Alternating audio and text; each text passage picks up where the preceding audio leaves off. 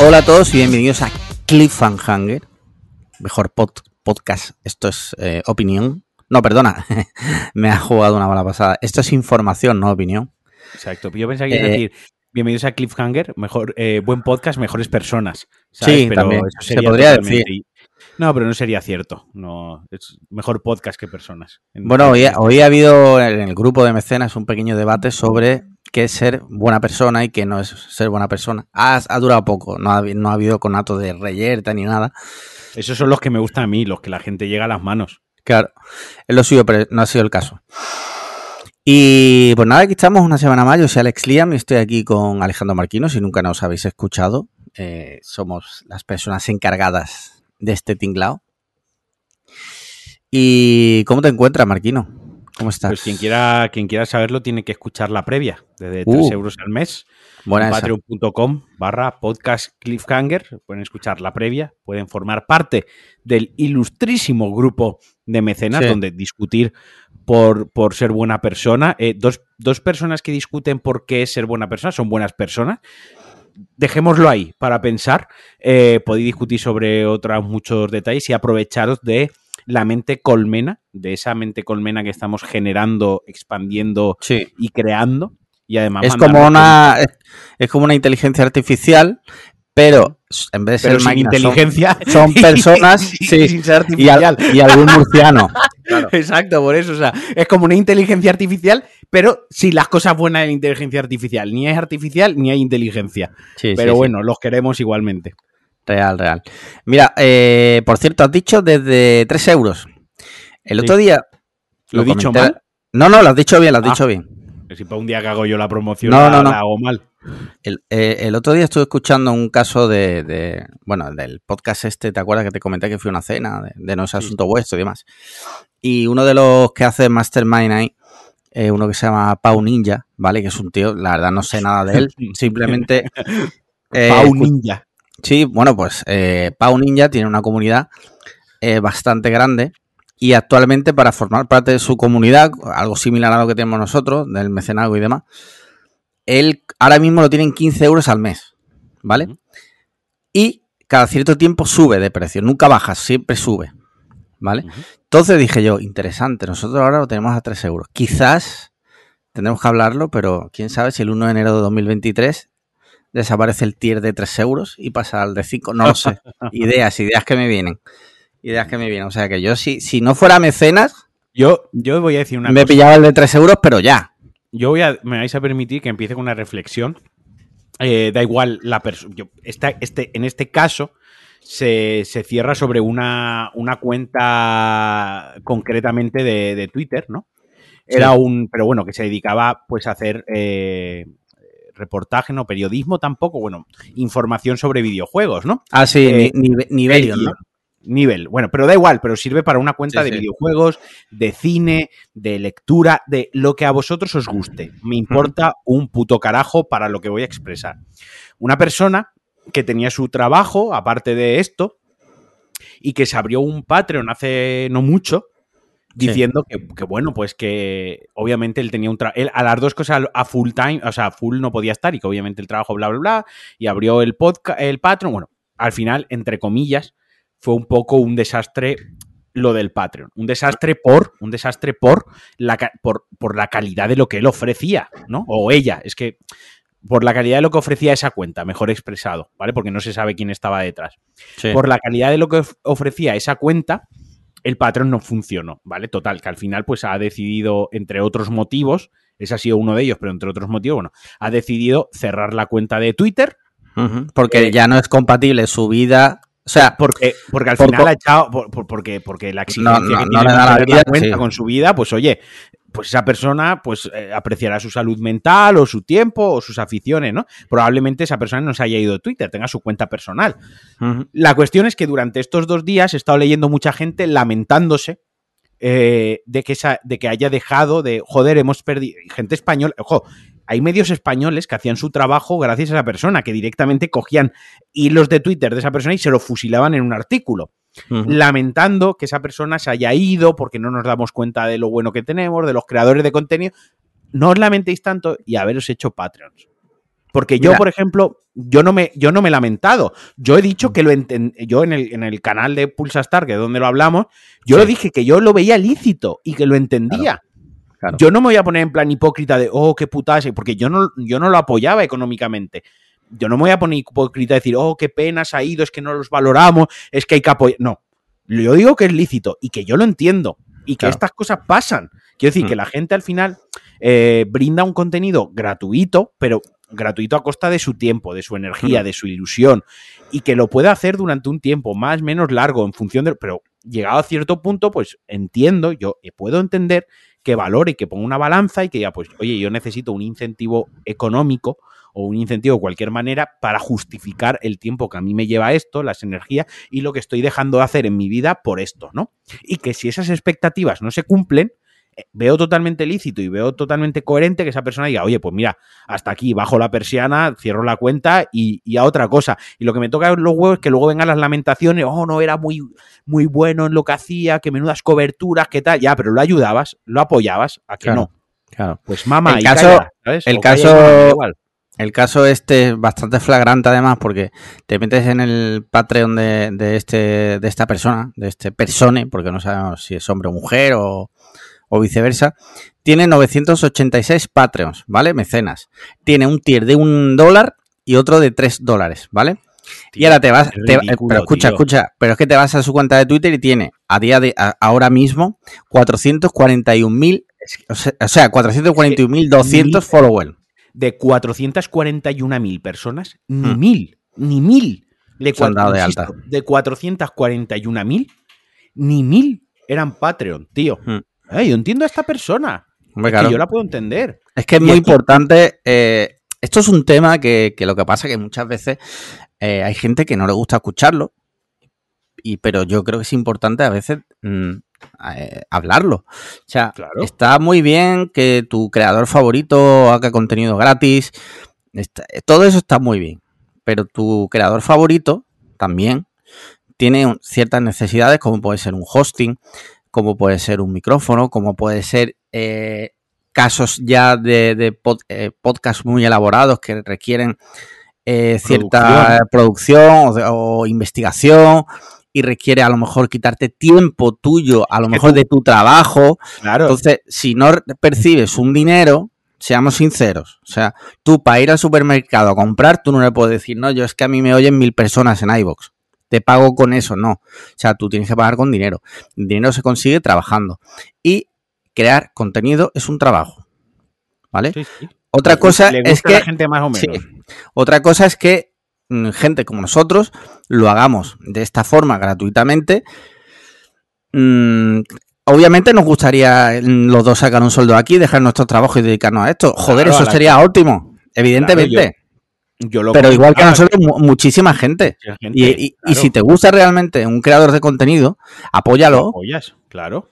Pero porque lo que, estamos, lo que estamos diciendo, que no todo es sacarse un dinero para, en concreto, eh, vivir, ¿no? En plan de, no, se sí, saca sí. 1.500 euros y vive esto, ¿no? Pero está, ahora mañana a mí se me rompe el Yeti, el micro uh -huh. con el que grabo, sí. y yo me tengo que comprar otro micro y yo 80, 90 euros se me van en el micro, porque soy una persona sí, que a lo largo de la semana fácilmente puedo grabar 5 o 6 horas de podcast. Y a mí se me rompe el micrófono y con 5. Yo me tengo que comprar un micrófono de 90 euros. Porque no me voy a comprar uno de 20, porque grabo muchas horas de podcast y porque comprarme un micrófono de 20 euros sería dar un paso atrás mm. en cuanto en tanto a la calidad de los podcasts que los que participo, ¿no? Y los que, los que hago. Y como hablo del micro, hablo, hablo de la webcam con la que nos estamos viendo tú sí, y yo, sí. que, que, eso es más pasivo porque la gente no, no lo disfruta siempre, aunque a veces hagamos algún directo, grabemos alguna cosa, y como eso, muchísima otra cosa. Nosotros porque Cuonda nos da hosting. Mm. Sí, pero el hosting vale dinero. O sea, eso la gente no ejemplo, sabe. Por ejemplo, pero... Deca, del, el, el, podcast de Deca, que lo tenemos en iBox, que Javi lo tiene en iBox. Nosotros pagamos el iBox, o paga Javi, mejor dicho, el iBox Premium este, porque si no, iBox eh, solo te muestra en el feed de Spotify y en el feed de iTunes, ahí de Apple Podcast, los últimos, creo que los últimos 15 episodios, o los últimos 20. No me sé el número exacto, pero no te los muestra a todos. O sea, una persona que llega ahora al podcast se pierde los primeros Eso es un gasto todos los meses, ¿no?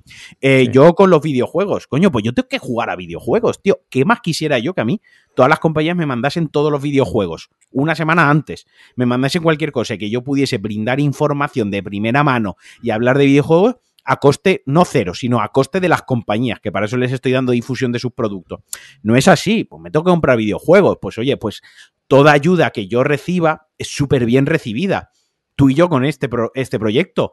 Eh, las mamonadas que hacemos de pues, una camiseta, ahora unas mm. tazas, ahora unas pegatinas, eso se paga. O sea, hay una persona ahí detrás que, hace, que, hace, el dibujo y esa persona, tú y yo creemos que hay que pagarle porque, mm. es, porque es lo suyo, es lo honesto. Que habrá por ahí gente que te paga en visibilidad, que, bueno, esos son hijos de la grandísima puta. Para la gente se le paga por su trabajo, en la función, en función del que el proyecto lo permita y, que los medios humildes que tenemos, ya es donde llegamos. Pues todo eso mm. es pasta. Entonces, joder, a mí me ha dado pena lo del chico este, y, estamos abriendo el podcast así de una manera un poco diferente con el hot take primero, y ha sido culpa mía.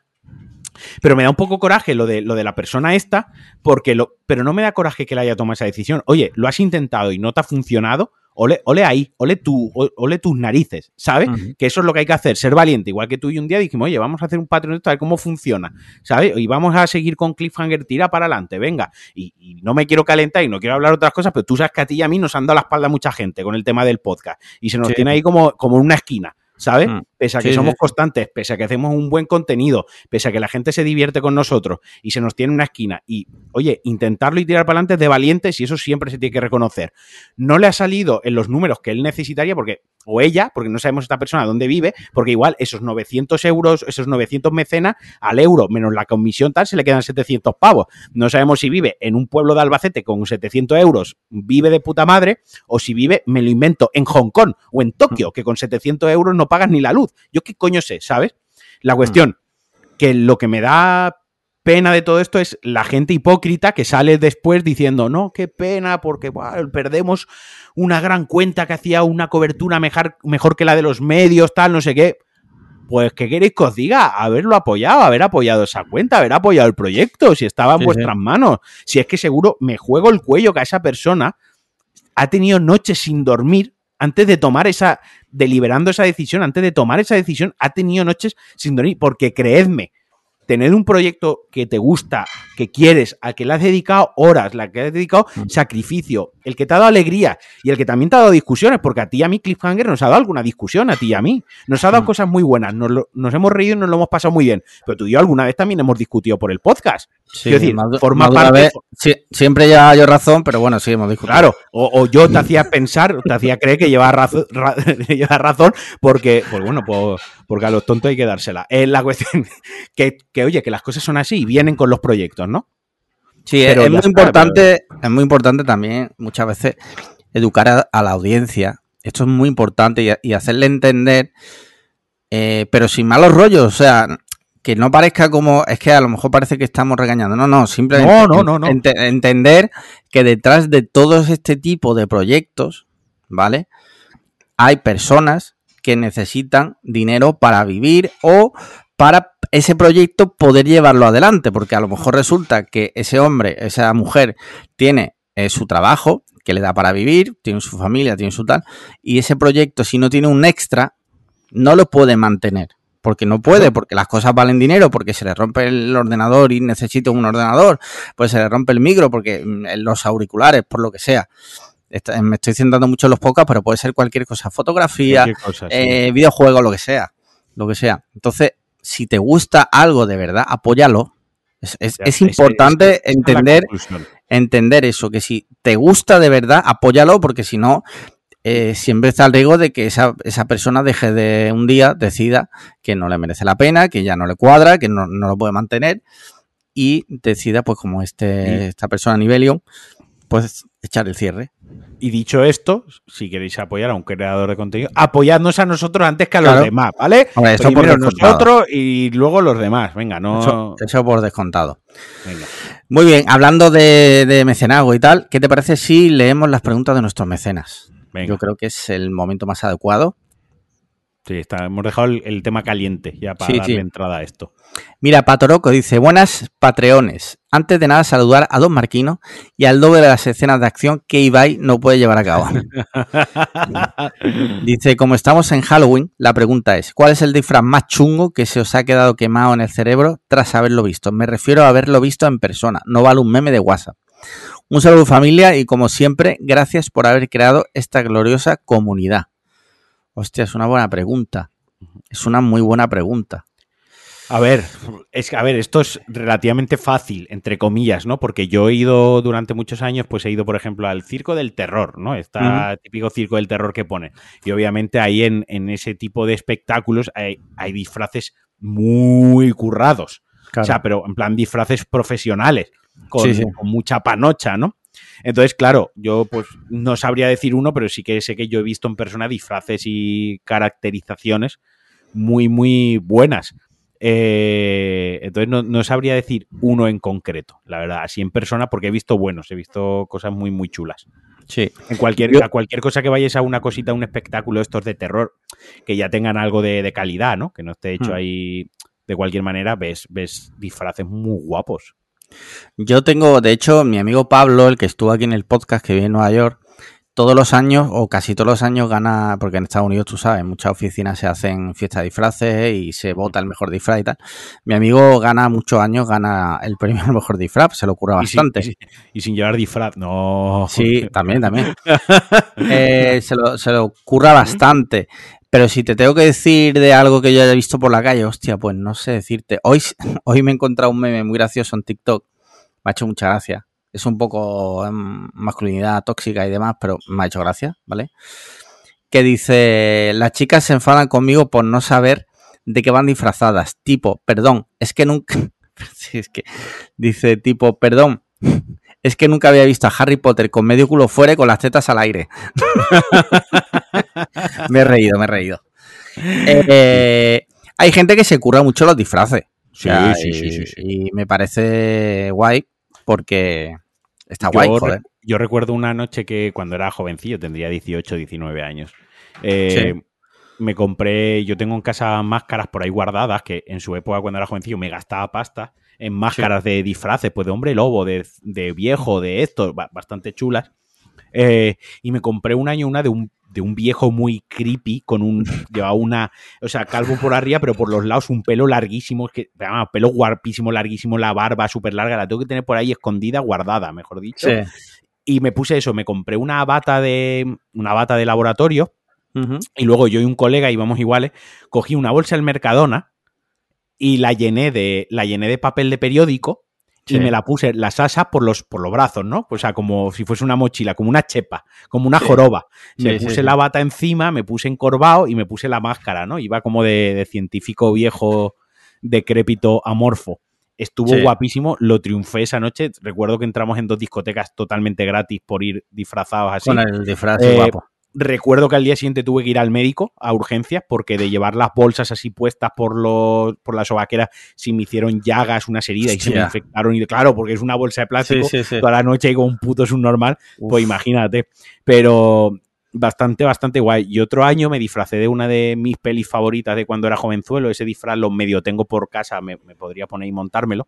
Que me compré una máscara súper chula, que creo que esa tú la has visto en alguna foto o alguna vez he subido algo de, de hombre lobo con mucho pelo también así muy guay. Y me disfracé de Teen Wolf, que me parecía Ujú. una, una chula y además es algo que aunque no lo parezca, la gente lo reconoce. Es algo Sí, que me sí, sí. sorprende. Siempre que me disfrazo de Teen Wolf, la gente en cuanto ve una camisa a cuadros, una chaqueta bipolera, unos vaqueros con unas Converse y la máscara de hombre lobo, digo, hostia, Teen Wolf, ¿no? Es como que lo tenemos ahí muy, muy grabado en la retina los de nuestra generación. Sí, sí, sí. Muy bien. Pues eso. Mira, eh, siguiente pregunta. Chakib dice: Hola guapos, espero que estéis grabando disfrazados, aunque no os veamos. Sí, yo estoy disfrazado de persona que va prácticamente desnuda. Si Sí. te vale. Eh, mi, pregunta de, mi pregunta de temática gamer. ¿Qué comportamiento habéis tenido o acto terrorífico habéis realizado en vuestra niñez, adolescencia, etcétera, mientras jugabais algún juego que os dé mucha vergüenza aún hoy? Ejemplo, ser muy violento en un chat de voz. Darle al reset a la consola antes de que un amigo grabe el nuevo récord de vuestro juego preferido. Si soy, han pasado 28 años y aún me atormenta, etcétera. La pregunta se puede extrapolar a juegos de recreo como las canicas, Pox, etcétera. Un abrazo fuerte a los dos e id preparando la lista del Papá Noel africano que se viene. Ah, vale. Eh, a ver, mm, comportamientos tóxicos en juegos o videojuegos. Yo reconozco que creo que no he tenido nunca uno, ¿eh? Y mira que he jugado a FIFA. Bueno, a ver, Joder. insultado por chat de voz, jamás. Yo, Llamar hijo de puta a un tío, sí, pero en mi casa, ¿sabes? yo, a ver, yo, primero, tóxico, no sé, pero que está feo es uno que me arrepiento mucho. Sí. Y es cuando Sandra y yo empezamos a salir, eh, vino a Valencia, pues una semana, diez días, y estuvo jugando al, al The Last of Us, ¿no? En, Sí. en mi consola y tal. Total, que bueno, Sandra y yo hemos tenido algún altibajo en, en la relación cuando empezamos y tal, y, y en uno de esos bajos, de los altibajos, Sí. yo borré, no quería ver su cuenta logueada en mi Vale. consola. Eh, cosas absurdas, no le de- Sí. busqué el sentido. Y borré la cuenta y le, le borré la partida. Total, que luego cuando retomamos la. Retomamos la. esto, la, la relación. Ella preguntó por su partida de, de Sí. Of Us y es algo que todavía me lleva acompañando y que probablemente nunca, aunque se ha pasado luego el juego, se ha pasado el 2, juega, la, juega todo, pero todavía el tema de la partida de, de Last of Eso Us está ahí, ¿no? me lo nombra. Claro, eso no sé si es un comportamiento tóxico gamer, desde luego es algo de los videojuegos feo, feo y que me, y me acompaña. Y luego en cuanto a comportamientos tóxicos eh, como tal, joder, yo he tirado más de un mando por la ventana y he reventado más de un mando contra el suelo jugando al Call of Duty. Sí. Pero en plan cabreos gordos que a lo mejor ya una racha de 60-0, 65-0 me mataban, que ya eso me jodía totalmente la partida eh, y reventaba el mando contra Pero el una, suelo. una, y tal. una pregunta. Una pregunta que te hago. Tú sabes que eso que está ocurriendo ahí es ficción, ¿no? O sea, sí, sí, sí, tú vas 60-0, pero eso es, es mentira. Eso es mentira. A nadie le importa que yo vaya a 60-0. O sea, mi vida Vale. sigue siendo igual de triste. Vale, vale, vale. Pero ese, ese no, digo por si acaso, por si acaso. Ese momento que te crees alguien, ¿no? Eh. Que importa lo que estás haciendo, tiene trascendencia. Eh, pero vaya, que yo ahora estoy estos días otra vez jugando al Call of Duty. Y, y hay momentos en los que empiezo a soltar mierda por la boca y no hay quien me frene, ¿sabes? Eh, pero sí, sí, yo tengo que decir que justamente es el único juego así que me toca la, me toca la, la neura del, del cabrearme, ¿sabes? Del ponerme en plan chungo. Otra cosa ya es que no cruzo la línea, lógicamente, y no le mando un mensaje a nadie, Sí. ni grito por el chat de voz, ¿no? Porque yo Mm. estoy. O sea, yo, cuando los improperios se lanzan al aire, ¿no? Sí. Son, son eso, improperios, que se lanzan al aire. Mis vecinos pensarán que estoy gilipollas, mi Sí. novia pensará que estoy gilipollas, pero realmente no estoy ofendiendo a nadie, porque, porque no se lo estoy lanzando contra una persona a la cara para hacerla sentir mal y tal. Esa ya es la línea de ser un mongolo, de activar el chat de voz o de mandar un DM, un mensajito y acosar, ¿no? Quiero decir, pero bueno, mientras tú lo digas en voz alta en tu salón y, y ya está, pues bueno, quedarás más de, de lelo, ¿no? De, de parguelillas, pero bueno, creo yo que es ciertamente inocuo, mientras siempre y cuando no se cruce la línea de atacar a una Sí, persona sí. Estoy con acuerdo. nombre y apellido o con el dedo. Bueno, tú lo Mm. dices, pegas el grito. Pues como cuando te das un golpe contra. Yo me pego muchos golpes en los pies, contra la mesa, contra la puerta, contra el somier de la cama y suelto un improperio, ¿no? Para mí está, está al mismo nivel. Lo que sí que he hecho alguna vez con el Call of Duty era mandar algún mensaje, pero eso son troleos, eso yo no lo considero tóxico, ¿no? Que a lo mejor había algún campero de esta gente que se queda en un mismo sitio matando, o alguno que lo veo que era muy malo, de que no se entera, y a lo mejor yo me ponía detrás suyo y abría rápidamente el chat y le mandaba un mensaje y le ponía detrás de ti, cuando se giraba le pegaba un escopetazo en la cara y me lo cargaba, ¿no? O sea, ese tipo de troleos que es bastante frecuente verlo en, en foros y tal, ¿no? Con la gente que tiene cierta experiencia y se desenvuelve bastante bien. Si pillas a alguien de estos que nacen y se están dos minutos para elegir armas y tal, eso son carne de troleo. Pues Sí, mandar sí. un mensajito de gírate o un mensajito de te estoy pegando una paliza, ¿no? Para Mm. picar un poco a la otra persona. Que eso yo creo que entre comillas el vacileo sano jugando. Insisto, mientras no haya insultos, no haya descalificativos y no haya bullying o no haya acoso, mandar un mensajillo de, guau, qué paquete sois, ¿no? ¿Qué paquete eres? Pues yo qué sé, entra dentro de, de- de lo del jugar, ¿no? Obviamente no vamos a estar todos ahí con, no estamos en el país del pini todos somos súper amiguitos y tal, pero bueno. Ya. Yo, eh, en- o sea, te entiendo. O sea, no, no soy así. lo- simplemente te entiendo. A mí lo que me pasa en general es que yo no soy nada competitivo. O sea, a, a mí personalmente, a mí, ¿eh? Es verdad que si juego, por ejemplo, cuando juego al FIFA, este año no lo he pillado, me he quitado, ¿vale? Cuando juego al FIFA, evidentemente me gusta ganar, obviamente. Pero si no gano, o sea, a mí personalmente no me afecta. Ya. O sea, no es que digo, hay que ver, hombre, pues me hubiera gustado ganar. Sí, he ganado. No, vale, apago la consola, me pongo con otra cosa, ya está. Pero sí entiendo que, claro, que si eres competitivo es normal que te piques y tal. Siempre y cuando lo que no veo normal es, no sé si tú has visto alguna vez estos recopilatorios de vídeos de gente en el FIFA que se le va la puta olla. Sí, sí, termina el sí, partido y le manda un audio en la consola en plan, me cago en tus putos muertos, no, no, eso- de mierda, no sé. Eso qué. yo, lo he eso yo lo he sufrido hacia mí, yo lo he sufrido hacia mí. Y yo me he reído siempre y les he seguido el rollo, les he contestado, ¿no? Sí. Pero yo sé que me lo he tomado a bien y les he contestado porque soy yo. Pero Sí, sé no, que eso le pasa a otro chaval o a otra chavala. Y lo que hablamos de la semana pasada de Twitter con tu meme y toda la Sí, tontería, a ti te pilla a ti que tienes calle, que tienes 40 tacos, tío. ¿no? Y te, te la pela, ¿no? En- entre comillas te la pela, pues bueno, pues ya tienes una edad, porque te entra por un lado, pero eso le pasa a un chavalino o una chavalina de 16, 17 años y la hunde o lo hunde, ¿sabes? Le, le- sí. le- le destroza la semana, el mes, el año y si me apura la adolescencia. Sí. Entonces, eh, sí, sí, no. Hay que saber, creo que, bueno, digo decir, hay que saber medir la línea. El problema es que no saben medir las líneas. Mm. El problema está ahí realmente, ¿no? Que entre la vacilada sana de, de una bromita y de eh, tal, no sé qué, al me cago en tu puta madre, gordo de mierda, te voy a buscar y te voy a matar. Sí, sí, sí. Hay gente que no sabe medir la línea. Sí. En fin, pero contra eso creo que poco se puede hacer porque muchas veces dicen, no, con educación, vale, pero esas personas eh, muy probablemente han recibido una educación. Quiero decir, la gente que juega así, o incluso eso yo lo he visto pues en el pádel o, o en el fútbol, en cualquier No, no, cosa claro. que sea competición, ves actitudes de ese tipo y ya no es educación, simplemente que esa persona eh, pues es una puta psicópata y ya está. Es que, que vas a educar a un psicópata, no puedes educar a un psicópata.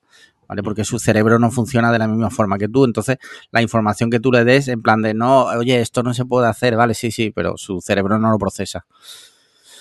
Ya está. Entonces, importante si jugáis a lo que sea con más gente, pues intentar no ser un puto psicópata. O sea, pique Claro. sano, sí. Eh, ¿Psicópatas? man- No. Psicópatas, por lo que sea, no. Por lo que sea, no. Correcto. Mira, Dave Diot, Dave Diot dice, he sido invocado y como tal acudo a la llamada. Importante leer ambientando un poco, ponerse en situación y mojarse a tope.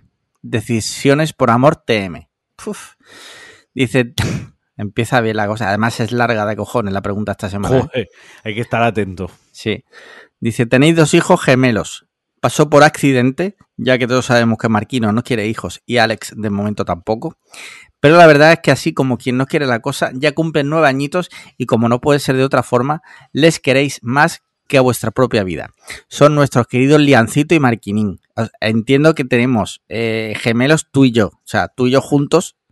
Por lo que sea, tenemos dos gemelos, ¿vale? Según Sí, interpreto. El primero es súper aplicado, obediente y cariñoso, y el segundo es más trasto, arisco e independiente.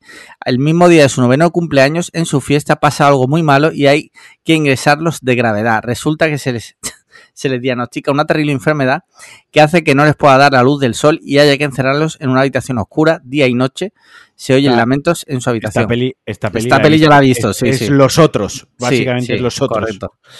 A ver, a ver cómo sigue. Dice, a Liancito se le hinchan los ojos hasta el punto que para que no le estallen hay que pincharlos a dolor para vaciarlos de pus. Impresionante. A Marquinín se le agrieta la piel de todo el cuerpo y hay que irle arrancando los cachos duros periódicamente también a dolor mientras supuran pus. Ambos vomitan continuamente a su vez sustancia purulenta. En pocos meses nuestros queridos niños ya están irreconocibles tanto física como mentalmente. Son abominaciones. Sufren infini- infinitamente, están destrozados, pero están perfectos de conciencia y seguís siendo lo más importante de sus vidas. Un día sale el sol y se anuncia una nueva terapia experimental con un 100% por ciento de probabilidad de éxito que va a permitir que la enfermedad se cure por completo. Es legal, solo funcionan gemelos. Estáis de suerte, vuestros corazones se, se colman de dicha.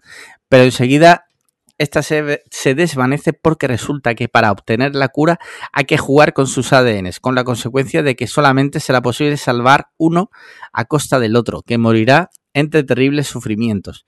Podéis dejarlo a los dos vivos así como están, pero si elegís salvar a uno, este se curará por completo sin secuelas. De hacerlo, ¿a cuál salvaríais de los dos y por qué? Pero sobre todo, ¿cómo hablaríais con el otro y qué le diríais antes de condenarlo a su trágico final? Feliz Halloween grupo. Soy Vanessa. Esa parte no la he entendido. Potata, ambos os implorarán seguir viviendo. Vale, ¿te ha quedado claro? Tengo que matar a uno de los dos. Tienes que elegir a uno sobre O sea, el otro. yo, yo lo primero que le diría al, al médico, yo le diría Sí. menos texto. Al médico Sí. le diría menos texto, porque ya estoy pensando en la tortilla de patata que voy a cenar y, no sé cuál- lo que tengo que elegir. Eso es lo primero. Le- Luego le diría al médico, bueno, pero dame un resumen. Eh, que tengo que matar a uno de los dos. Sí, básicamente. O sea, Básicamente resu- hay que matar uno de los dos. Resumiendo mucho, tienes que elegir a uno sobre el otro, Vale. ¿vale? ¿A cuál eliges? ¿Al aplicado o al trasto? ¿Y por qué? Hombre, al aplicado.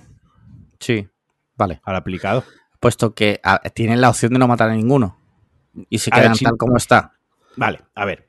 Eh, si no mato a ninguno de mis dos hijos, Se los dos se quedan cual. jodidos. Los dos se quedan jodidos, ¿vale? A Sí. uno se le inflan los ojos hasta que le va a explotar y le tengo que sacar la pus con una jeringuilla y al otro le tengo que arrancar la, la piel, ¿vale? Las pústulas de la piel, ¿no? Sí. O, o salvo a uno de los dos. A uno de los dos, correcto. Uno es aplicado y el otro es un trasto. Sí. Salvo al aplicado. Le por culo al trasto. Lo matas. O sea, Claro. decides activamente matarlo. Claro, el otro me va a dar alegrías y Vale, uno me y- va a dar disgustos. Y los dejo a los dos vivos, los dos van a ser unos desgraciados toda su vida. Aquí hay que mirar el, el bien mayor. Con daños colaterales, pues bueno, hay daños colaterales. Pero el ¿Y bien cómo- mayor, ¿Cómo se lo comunicarías? haberte portado bien. Vale. Eh, Haberte portado bien. sí. Ya está, ya está. Mira, mira, eh, hijo, tenemos que hablar. Hay una cura y solo podemos curar a uno de los dos. Hemos hecho, una, hecho un balance de los méritos que habéis hecho y como sois muy jóvenes para tener méritos, tú es que me das mucho por el culo, tú te portas muy mal. Así que tú a la guadaña y vamos a salvar a, a- a- a tu hermano. Lo siento, gracias por participar, espero que te reencarnes la próxima vez en algo, en algo mejor. Y ya está. Vale. Vaya, a lo que voy, el debate moral, ¿no? De la pregunta. Sí, sí. Eh, Yo antepondría el bien mayor, el bien mayor, a, la tristeza de no puedo tomar la decisión. Si solo puede vivir uno de los... A ver, es mejor una vida completa y sana que dos vidas desdichadas y, totalmente desgraciadas por enfermedades que no pueden ver el sol y de las cuales también me hacen a mí eh, ser un putísimo desgraciado porque los tengo que curar y tengo que estar encima. Así que para eso, pues me quito uno del medio, me quedo con uno sano, feliz, contento. Además, me quedo con el que se ha aplicado, saca buenas notas y estudia mucho, que me va a hacer feliz y me va a dar menos problemas. Y todos salimos ganando. El malo, pues deja de sufrir porque ha muerto. El bueno se cura. Yo tengo un hijo maravilloso y por estas cosas no soy padre, porque yo no serviría para tomar estas decisiones. Por eso no quiero ser padre. Porque Vale. ser padre te enfrentas no a estas decisiones, pero a decisiones importantes. Y a lo mejor no, no tengo yo la cabeza para tomarlas. Claro. Yo creo que no sería capaz de tomar la decisión. Posiblemente cogería, me tiraría por un puente. Yo. O sea, Pero así, así estarían desgraciados y sin padre y que sin le padre. nada. Literal. lite- O sea, no, hay literal. nada, no hay nada peor en la Nada vida. peor, que- por no supuesto. hay nada peor en la vida que alguien que, que no, que, que no, que no elige, que no se Correcto, decide. Correcto. O sea, porque Sí, sí. los estás ahí abocando a que mueran por su enfermedad porque no los puedes curar y encima mueres tú. Nadie gana ahí. Literal. Gano yo, que. Gano yo que, que, que me quito de problemas. Bueno, y todos los demás porque ya no te tenemos que aguantar, Claro, pero sí. Claro. Vale, vale. Mira, hay tres preguntas más. Las han mandado mal. ¿Vale? Las voy a leer. Pero, Pero- no las vamos a contestar. si se han enviado mal, no se contestan. Las han enviado la- don- la donde no es ley. Pues, pues, Donde no es. se- lee, pero no se contesta. Si quieren que la contestemos, que la manden la semana bueno. que viene al sitio correcto, ¿vale? Javier dice, hola Alejandros, mi pregunta Panteón es la siguiente, ¿cuál es vuestro mejor recuerdo de la infancia y de la adolescencia? Saludos y muy buen podcast. Bueno, Ese donde la han enviado para que, para que sirva de ejemplo de lo que no se debe hacer. lo ha mandado comentando la publicación en la que yo recuerdo todas las semanas que pueden enviar preguntas, ¿vale? Yo todas las semanas no es. mando un post en, en la página de Patreon que a ellos les llega al correo donde digo, eh, cada semana me tengo que inventar algo, ¿vale? Mm, Y pongo, bueno, básicamente reduciendo mucho es, es, es lunes, mañana grabamos, mandad preguntas, Vale. ¿vale? Hay que mandar las preguntas vía DM a Patreon para que no las lea nadie más que nosotros y sea sorpresa para el resto de oyentes, incluidos los mecenas. Si comentáis en el post, lo puede leer cualquiera, pierde un poco la gracia. Es por eso que lo hacemos de esta forma, ¿vale? Entonces lo ha mandado como comentario, junto con la siguiente pregunta también que manda José Turpín, que, eh, que José Turpín manda cojones porque es ya de la vieja escuela, que esto lo tendría que tener más que asimilado, pero claro, Murciano. habla- Juan- Ah, es, que, es que vamos a ver. Dice, hace ya mucho que no os mando una pregunta, pero es que mi imaginación es muy limitada. Bueno, Sin la imaginación y la comprensión lectora de dónde hay que enviar las preguntas. Sí. Así que te lo perdonamos, te queremos igualmente. Dice, no recuerdo si ya os la han preguntado. ¿Cuál es la vez que más cerca os habéis visto de la muerte? ¿Alguna vez habéis pensado, joder, de aquí no salgo vivo? También me valdría cuál es la vez que más miedo habéis sentido en vuestra vida. Me refiero a miedo en cuanto a un momento paranormal o situación peligrosa. Por favor, nada de enfermedad y muerte de seres queridos. Bueno, pues Fíjate, fíjate una cosa, ¿no la vamos, do- ¿por dónde la ha enviado? igual, de la Vale, misma vale, fórmula. vale. Una cosa, fíjate, ahí no está muy, muy avispado, porque de una, de dos, o sea, de esta pregunta podía haber sacado dos preguntas. Esta Sí. semana preguntarnos sobre cuándo habéis estado más cerca de la muerte y la semana siguiente cuándo habéis pasado más miedo en vuestra vida. correcto. Pero no, por algún tipo de motivo ha dicho esta y si no, esta otra, Sí. ¿sabes? Y encima la manda mal y y, encima no la manda lee- mal y no se lee ninguna. y no se, le, y no se contesta ninguna. No eso no se contesta ninguna. Y ya por triple. último, eh, por último, que también la envía de, de la misma forma. Y me suena que Javier, el primero que he leído, ya la- nos había mandado preguntas bien. Quiero decir, no hay excusa. ¿Sabes? Y esta última la manda Alex Alquezar, que no sé si sabes quién es, es, es Levin. ¿Vale? La manda de la misma forma. Dice: Buenas tardes. Tenía dos preguntas con misma temática. Uno, ve más vergonzosa, ¿dónde os pedisteis ruidosamente y os escucharon? Este, eh, te juro por Dios que lo estoy leyendo esto. Dos, vez donde creyeron estar solos, os pedisteis con mucho olor y os pillaron. Yo, por ejemplo, el otro día, arbitrando en un córner, me casqué tal pedo silencioso que los niños pre-benjamines remataron el córner tapándose la nariz. Me encanta esto de que nos mandan una pregunta y la contestan ellos, que es como que no, que aquí la gracia es que la contestemos nosotros. Nosotros no queremos saber tu pedo dónde ha sido. O sea, me flipa. O sea, realmente mandarnos la pregunta es una excusa para contar su rollo, ¿sabes? Sí, sí, sí, tal cual, tal cual. Las cabezas, tío. Sí. Las cabezas. O sea, lo Sí. resumiría como las cabezas. Esta podría ser la sección de las cabezas, ¿sabes? Coña, coña mala, sí. Sí. Eh, bueno, pues estas tres preguntas las hemos leído, pero no las vamos a contestar. Si queréis que las contestemos, queridos tres mecenas, mandadlas de la forma correcta, por favor. Es que, mm, no sé, voy a ver si puedo quitar los comentarios de Patreon para que no comentéis. Es que creo que va a ser la- lo mejor. Y así ya no hay más eh, malos entendidos. Yo qué sé. Mira, eh, hay temitas, hay temitas esta semana, ¿vale? El, el que se me quedó pendiente de la semana pasada eh, es un tema que recurrente aquí, que hemos hablado ya varias veces de, de este ser, eh, de esta persona o como se le quiera llamar, ¿vale? Adidas rompe su cooperación. Joder, que me salta el, el puto paywall. Eh, bueno, la noticia es la siguiente. Te la leo, que me la sé, no hace falta que lea el titular. Básicamente, Adidas rompe su contrato con Kanye West y, y se acabó la colaboración de GC. ¿Vale? Me encanta porque ya hemos pasado de leer titular a, de no A, leer la a- noticia, a leer el reinterpre- titular. a reinterpretar el titular de me da igual. Me da igual, yo esta me la sé. Sí, sí, sí, sí. Sí, sí, sí, sí. Sí, sí. Eh, Adidas rompe con Kanye y bueno, pues a tomar por culo y Kanye se queda sin, ya está, no. sin no, colaborar no. con Adidas. El está, tema, es un- una empresa privada Sí, que, por que toma supuesto. una Por decisión. en- otro que es como una. La, la otra persona es una empresa privada en sí misma, prácticamente. sí, una marca personal. Una marca personal, sí, sí. Mm.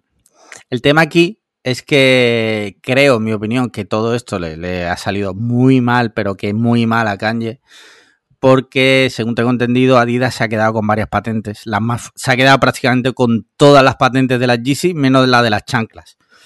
Así que eh, yo me imagino que Adidas va a seguir explotando Yeezy. Bueno, no lo sé, no lo sé, pero la patente la tiene. O sea que si quiere puede seguir ver. explotando. O, o mejor, que no la explote nadie más. También.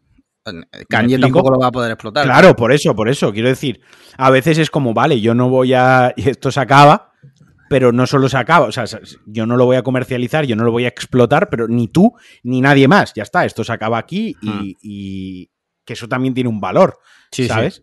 Sí. Entonces, sí, a ver, lo de Kanye West, pues yo qué sé, sin entrar a valorar la- el asco que yo le tengo a esa persona, eh, independientemente de valoraciones personales, tú eres una marca personal, lo otro es una marca privada, colaboráis, tú haces declaraciones, a- tú dices cosas, tú actúas en consecuencia de lo que tú crees o lo que tú tienes en tu cabeza y la otra empresa pues llega un momento que ante la presión social, ante la presión de inversores, ante cualquier otra cosa o ninguna, decide acabar la colaboración o acabar el negocio o el partnership, llamarlo como queráis, decide acabar con, contigo, ¿no? Hmm. Y ya está. Ni, ni bien ni mal, ni mejor ni peor. Quiero decir, mm, pues ya está. Oye, Sí, no sí. sé, la cosa, la cosa para, para el chaval este, el muchacho, ¿no? Como sí. el muchacho, eh, es saber que yo creo que se está cerrando demasiadas puertas. Quiero decir, Bueno, prácticamente todas las marcas con las que colaboraban Claro. han roto los contratos. Prácticamente todas. claro, vas cerrándote puertas y, y tú en tu cabeza, en tus ensoñaciones, eres el próximo discípulo de Jesús y todo lo que tú quieras, pero el mundo, el mundo sigue girando y no eres el centro del mundo, ¿no?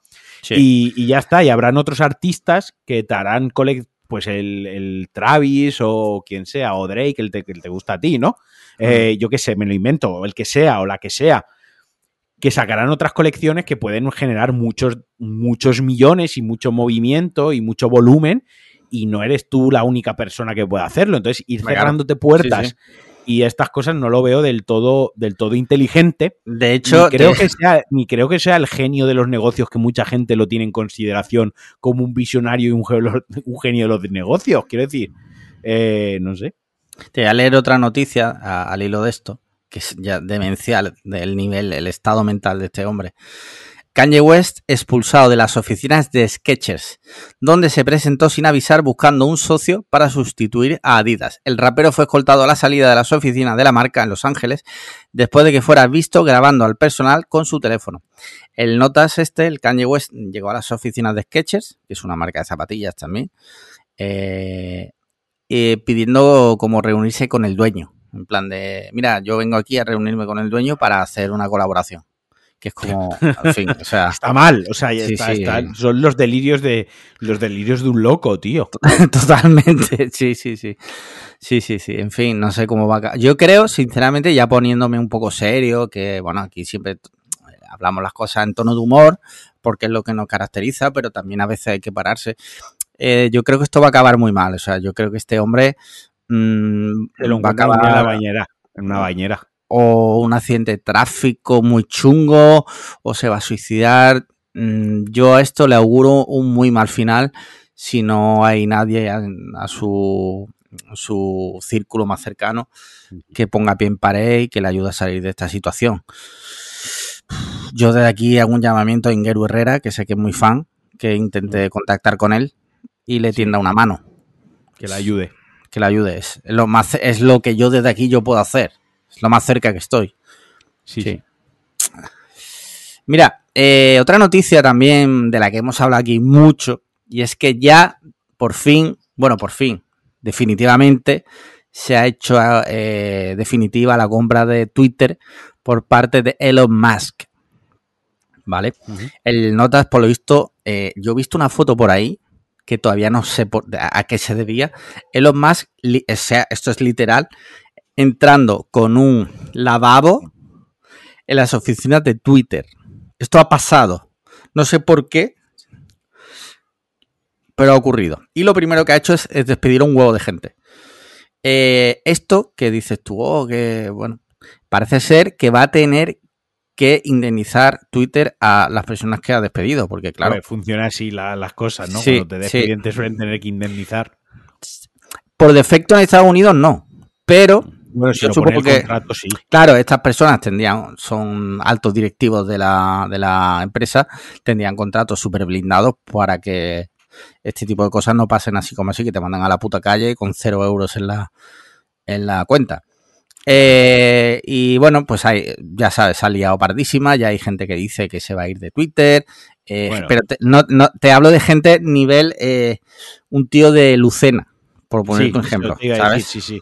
O sea, yo iba a hablar ahora de Una eso, así que te- tengo un- opiniones, tengo opiniones. Una, una, persona mm, que trabaja en un bar y vive en Lucena dice que se va a quitar de Twitter perfecto. porque Elon Musk lo ha comprado. ¿Vale? Pedro, 39 años, vive con su madre en un pueblo de un pueblo de Extremadura. Dice Sí. que eh, tal cual Elon Musk anunció que ya se Sí. había comprado de había comprado Twitter, un tuit suyo. Bueno, será eh, es momento de ir recogiendo un placer por haberos conocido Sí. a todos. Lleva- Lleva, lleva, lleva tuiteando sin parar desde ese mismo tuit, ¿sabes? Todavía no se ha ido. Sí, sí, sí. Es el nivel es totalmente demenciado. Sí es verdad que una de las cosas que ha dicho Elon Musk, que, que él está lanzando como globo sonda, ¿no? Por ejemplo, ha dicho que ahora van a cobrar eh, 20 euros al mes por las nuevas eh, verificaciones. Y a los antiguos como 10, algo así, ¿no? Esto ha habido mucha movida. De hecho, ha tenido una pequeña discusión con Stephen King en Twitter, que Stephen King está en contra de esto. Eh, yo te voy a decir una cosa. O sea, mm, mm, no me parece bien, pero tampoco me parece mal. Quiero decir, para empezar, yo sí que lo primero que haría es que cualquier persona pudiese optar a la verificación de la cuenta previa aportación de documentación. Y esto ahorraría muchísimos problemas. Muchísimos problemas de cuentas B, de gente que se dedica básicamente a tocar los cojones básicamente. ¿Vale? Ahora lo de cobrar es complicado. Es complicado. Mm, porque también pasa una cosa, tío. Twitter es gratis, ¿vale? Pero es que hay personas que se quejan de que tiene publicidad. Tampoco quiere pagar. Eh, quiere que sea totalmente gratuito, limpio, que no haya bots, que tal y cual. Bueno, ya, vale, vale. Pero es verdad que el dinero tendrá que salir de algún lado. Que no digo que esta sea la fórmula, ¿eh? La- Esto que No, pero yo sí- no, no, yo, yo en esto, mira, yo en esto estoy de acuerdo contigo por un, a ver, un motivo. Twitter es eh, un entretenimiento de una, volvemos a ver, de una empresa privada, ¿vale? Sí. Twitter no es la seguridad social, Twitter no es el sistema educativo, Twitter no es el sistema de pensiones, Twitter no es el sistema de desempleo, ¿vale? No es un ente público, ni, ni se le parece, ni se le acerca. Es entretenimiento banal, puro y duro y prescindible, ¿vale? Te cuesta cero euros. Te cuesta. Volvemos, volvemos a lo de los creadores de contenido, pero con matices, ¿no? Te cuesta cero euros. Y encima lo quieres sin publicidad. Quieres que los baneos se hagan manuales, que persigan Instantáneos, además. instantáneos, que se, que, se, que se cancelen las cuentas que tú quieres, solo las que tú quieres, por Sí. supuesto, ¿no? Esto- Sí, estas cosas son así, ¿no? Eh, que se cancelen las cuentas que tú quieres, que se puedan editar tweets, eh, que le puedan hacer una paja a tu abuelo. Lo quieres todo en Twitter, lo quieres absolutamente todo en Twitter, pero claro, quieres que siga siendo gratis. Y es como, no, no, amigo, no, lo siento, o sea, esto tiene un coste y esto al final va a desembocar que un día cojan y pues cerramos Twitter, a tomar por culo la bicicleta. Claro, porque claro. Twitter da pérdida desde hace muchísimos Sí. años. Sí. Twitter se mantiene porque, bueno, por al final es una, a día de hoy es una fuente y un poder de información. Y un Y más tiene, tiene inyecciones de dinero constante Claro, por parte constante, de inversores. Ahí está, pero porque tiene cierto poder en la. Cierto, no digo todo, pero Mm. cierto poder en la, en la sociedad, ¿no? Pero, y quieres todo eso, y lo quieres gratis. Además, no, hombre, no. O sea, quiero decir, una de dos, o, o mamas con lo que hay, y lo que hay es lo que hay, te guste más o menos, y tiras de las herramientas que tiene Twitter. Pues yo, yo tengo bloqueadas más de 500 personas ya, Mm. ¿sabes? Tengo silenciadas 200 palabras, tengo muteadas otras tantas cuentas, ¿no? O sea, o vas tirando esas herramientas para dejarte Twitter como el sitio que a ti te gusta, o, o- o- o pasas por lo que hay. Pero Mm. si cuando intentas monetizarlo para darle un- una infraestructura económica que pueda soportar todas las mejoras y todo lo que se le pide, y también dices, no, no, yo que voy a pagar, que va, este está Sí, flipado, este está loco, que voy a pagar.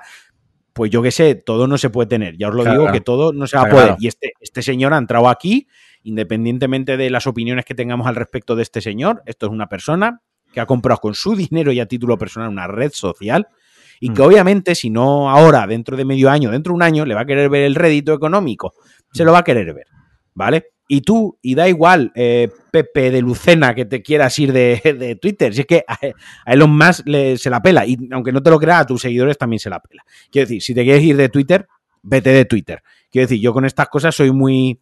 eh, me, me da, cuando leo esos tipos de tweets, ¿no? Sí. O sí. ya sea parabólicamente, me da la sensación que eso es hazme casito. Sí, ¿no? sí, totalmente. Un hazme casito, o soy mejor que tú. Bueno, ahora que viene Elon Musk, un loco tal, yo no le voy a dar contenido, no voy a generar tal. No, de verdad, ¿quieres hacerlo? Hazlo. Cier- Hazlo, hazlo. Hazlo, cierra la cuenta a la, a la gente con la que mejor te lleve. Quiero decir, yo, gente de Twitter, que tengo su número personal, mucha.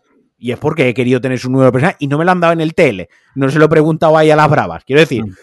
De verdad, pues tú te vas a las 5, 6, 10, 20 personas de tu círculo con el que más tuiteas, que más aprecia y tal. Oye, mira, que yo me piro de Twitter porque patatas, toma mi número de teléfono, dame tu Instagram o lo que sea, o nos hablamos por paloma mensajera, por señal de humo, lo que tú quieras.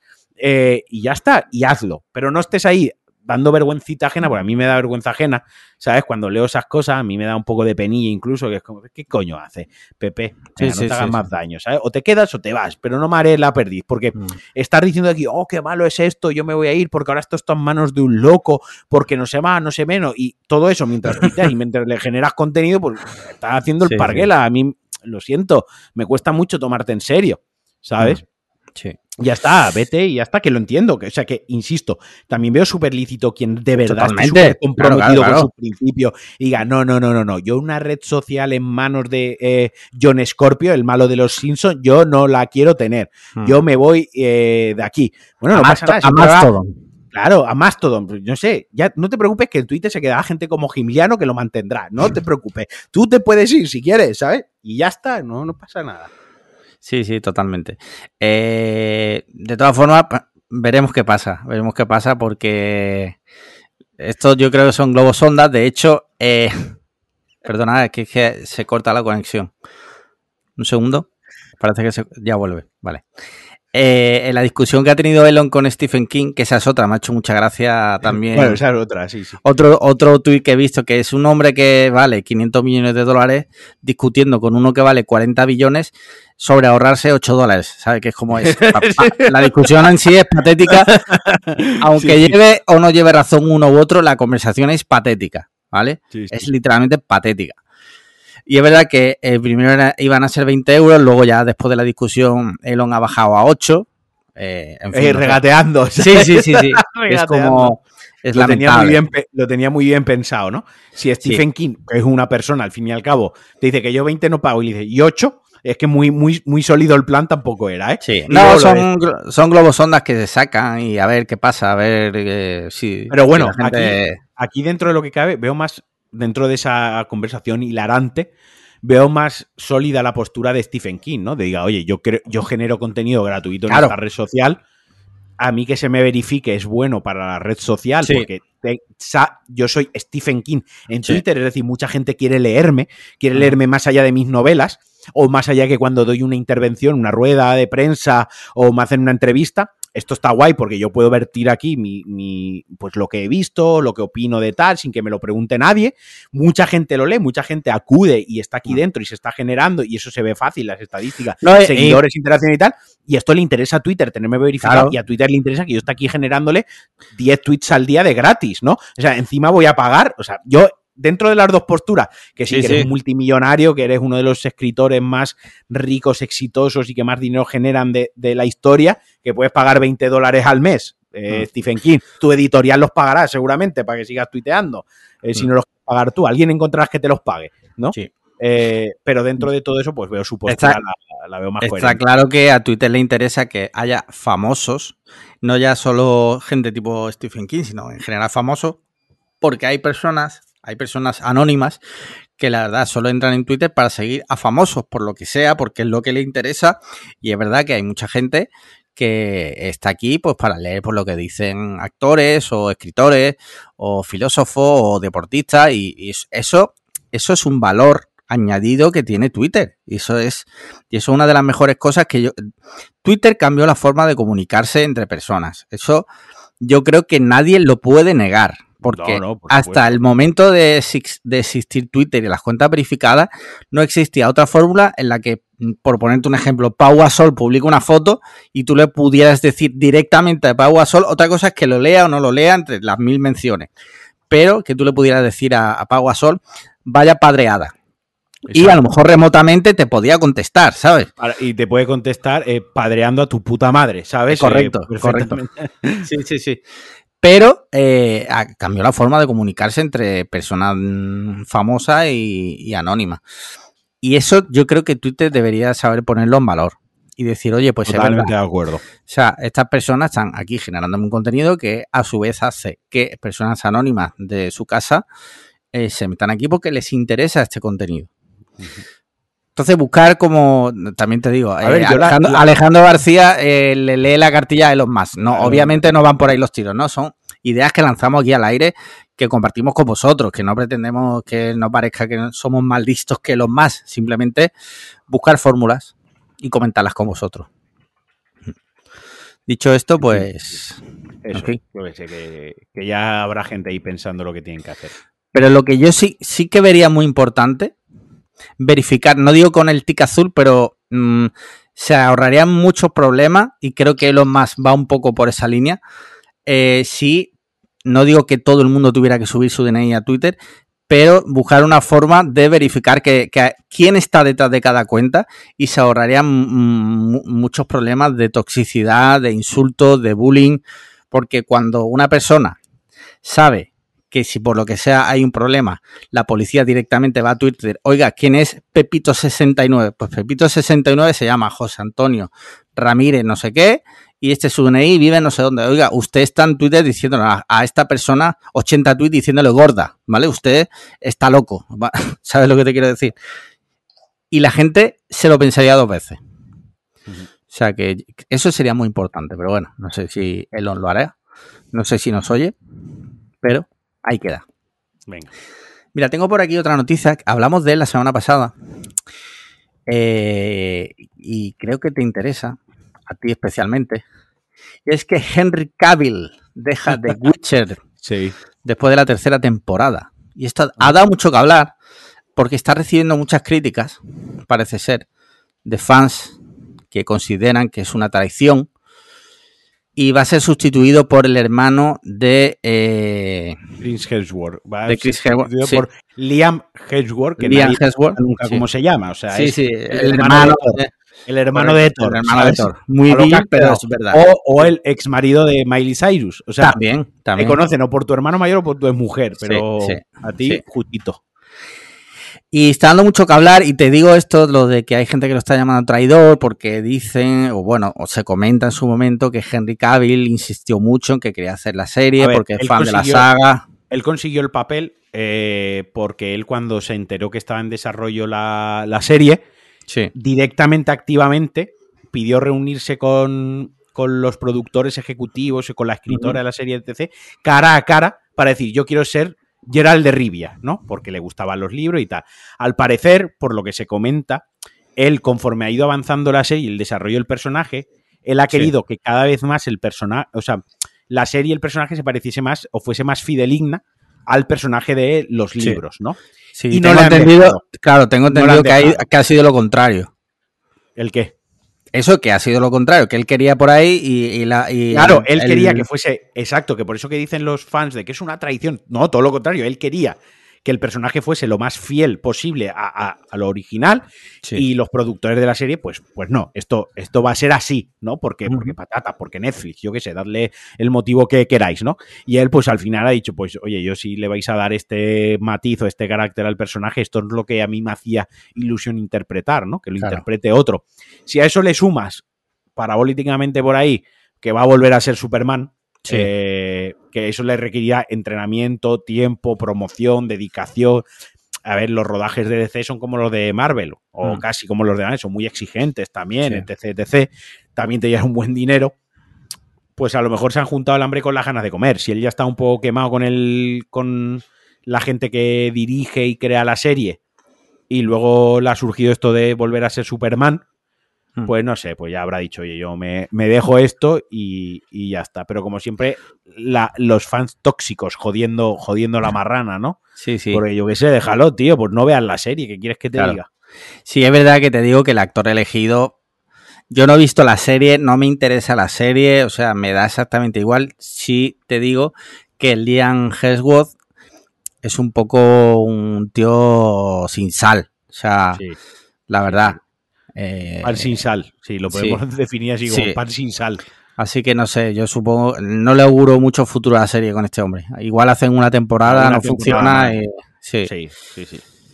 Pero bueno, las series se acaban, las películas terminan. Las cosas funcionan así y quiero decir, esto es lo que pasa, esto es lo que pasa cuando tú coges para una serie. Sí, Eso, por ejemplo, Juego de Tronos lo hizo muy inteligentemente al principio, ¿no? sí. Eso es cuando coges a una, cuando haces una serie con actores no top tier, con actores, bueno, relativamente conocidos, pero tampoco conocidos, o actores que has descubierto tú, que Sí. los actores per se no tienen poder, Sí. porque no, entre comillas, y entiéndase bien, no son nadie. Quiero decir, entonces tú tienes ahí mano para este tipo de cosas ahorrártela. Ahora bien, te vas y contra Henry Cavill, que hay gente que va a ver la serie por el actor, ya ni siquiera Sí. por el personaje, la va a ver por el actor.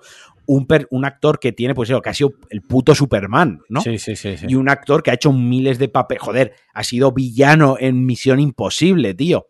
Eh, etc, etc. Obviamente ahí el actor tiene muchísimo poder sobre la producción. Y más cuando estamos hablando, y con el. Y no lo digo a mal. Estamos hablando de, de Netflix y de Witcher, que quiero decir que es de nicho en Netflix, que tampoco estamos hablando de HBO, que tiene, Sí. pues, yo qué sé, ¿sabes? Que en plan, o los millones de Bezos con Amazon, ¿sabes? Sí, sí, sí. es, es un poquitín, un poco más rebajado el nivel, ¿no? Pues te arriesgas a esto, tío, a que el actor tenga tanto poder que diga, pues yo me pido la serie y si el actor se te pilla la serie, literalmente la serie se va al traste, se va a la mierda porque ya no le interesa a los fans. Y bueno, Sí, sí. pues eso, eso ha pasado. La vida sigue. eh, The Witcher, eh, de todas formas, te digo. Ahí vais a tener siempre las temporadas con Henry Cavill para poder volver a verlas. Y, y ya está. ¿Qué, va- Y ya qué está. vas a hacer? ¿Te vas a matar? No, no. Pues ya está.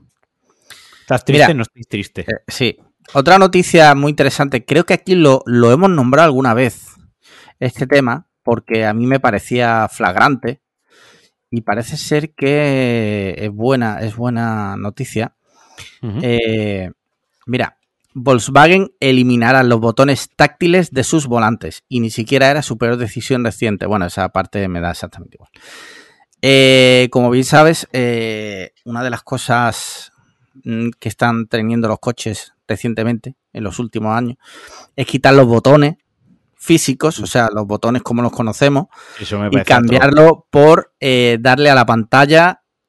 Mientras eh, conduces a 120, por lo que sea. Correcto. Sí, Por lo que sea, sí, el orden natural de los botones eh, táctiles sí. que tú tocas el botón y sabes que le has dado la palanquita al intermitente, que siempre está ahí la palanquita intermitente y está estandarizado, que todos putos sabemos cómo funciona, eh, cojas el coche donde lo co- por lo que sea, alguien Sí. pensó que era mejor idea empezar a poner pantallita, botoncitos que se rompen delicado, una pantallita que si se rompe tiene que cambiarte todo el puto frontal del coche, por lo que sea. Eso es mejor que tener un reloj que te diga la velocidad o tener un indicador analógico que se Sí. sustituye en cualquier taller y a correr con el coche, ¿no?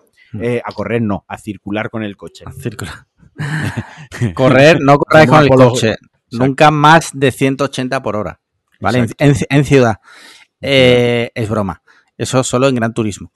Eh, no, no, pero esto es que, eh, en fin. ya tú- es que por no ves- hablar luego y luego ya por no entrar en otros en otros mm, ámbitos más subjetivos en los cuales tengo razón también que es la estética la estética o sea los coches por dentro con tanta pantallita y tanta mierda son feos o sea Mm. los relojes y los controles analógicos en los coches si, si están bien hechos y tal quedan bonitos o sea se puede hacer bonito un interior de un coche analógico con algo de obviamente con algo de tecnología pues porque ya pues estamos en 2022 lógicamente pero hay relojes que quedan bonitos, hay, hay marcas que no han, limitado, no han eliminado los relojes pese a ponerle una pantallita de etc, etc, y los controles, pues es una palanquita, un botón, tal, se puede hacer con gusto y se puede hacer bien y queda más bonito. Sí. ¿Qué cojones, sabes? Es que tú, tú ves, por ejemplo, eh, eh, un coche que han salido recientemente, han anunciado, perdóname, que el perro me está arrancando el cable. Ah, muy bien, no le, no le, no le, no le está gustando el podcast. Jackie, quita de ahí, hombre. Venga. Bueno, ahí se ha quedado. Eh, el Peugeot 408, por ejemplo, ¿no? El otro día yo normalmente miro siempre. Espérate un segundo. Coge el Jackie, que se ha quedado ahí con el cable pillado a la picha, me parece. POV. Eh, eh, pensamiento intrusivo, Pío Vino, pensamiento intrusivo. Alex se levanta y le mete tremendo patadón al perro en medio del podcast. Yo lo veo. Te sientas y sigues hablando de coches. Con normalidad, sí. No, mira, eh, yo normalmente me gusta ver, siempre estoy un poco al día de los coches que salen, me gusta verlos, no, no por nada, simplemente por, por eso, me gusta estar al día, ¿no? El Peugeot 408 por fuera me parece que es muy chulo, pero tú ahora lo ves por dentro, tío, es que es, todo pantallas, tío, es que mm, la verdad, los que conducimos mucho, me niego a pensar que los que conducimos a diario preferimos eso. No, no. Creo, creo que no conozco a nadie que conduzca a diario y te hablo conducir a diario de ir y no te hablo de coger y conducir por los loles para ir a un viaje. No, te hablo de conducir porque tienes que conducir. No conozco a nadie que te diga, no, yo prefiero darle siete veces a la pantalla para subir el aire acondicionado, en plan de aire acondicionado, subir tal, a darle a la ruedecita o darle al botón más. Creo que no conozco a nadie a nadie. No, no, no, totalmente de acuerdo contigo, tío. Entonces, que recapaciten las marcas y ojalá este movimiento de Volkswagen haga que el resto de marcas se lo piensen. Sí, sí, sí. Mm. De todas formas, como Volkswagen posee como el 97% de las marcas del mercado, pues sí. A ver si pronto posee también a Cliffhanger y nos compran. Sí, ¿te imaginas? Mira, tengo una, noticia que es que, eh, en fin, eh, me ha hecho mucha gracia. Eh, no sé si te habrás enterado. La princesa Leonor, el otro día, eh, estaba por ahí andando, haciendo sus cosas de, princesa. Y por lo visto le entró una indisposición y tuvo que entrar, esto es información, o sea, la princesa de España tuvo que entrar a pegar un truño a un bar en Galicia, si no, literalmente, literalmente, cualquier día en la vida de, Matías. Literal. Sí, sí, sí, sí. sí. Eh, y lo mejor de todo, eh, que bueno, hasta ahí pues es una persona, con lo cual caga, ¿vale? Eh, breaking news, la princesa de España tiene ano y caga. Otra cosa es que huela, que su mierda huela. Ahí ya no lo sabemos. Eso ya depende, depende de la alimentación también. Claro.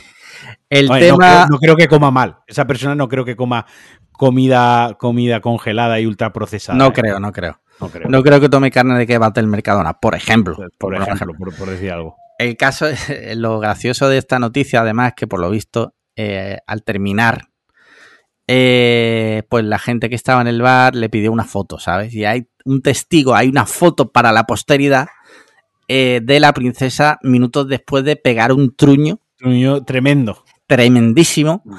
Eh, que dejaría aquello, pues tú imagínate. Eh. Bueno, la suerte, al menos tuvieron la deferencia de pedir la foto después y no antes, porque claro. imagínate a la princesa aguantando el mojón ahí con la tortuga somona, ¿sabes? con el ciruelo a punto de salir eh, para hacerse la foto, ¿no? No, no, no, al menos esperaron. Sí, sí, sí, sí.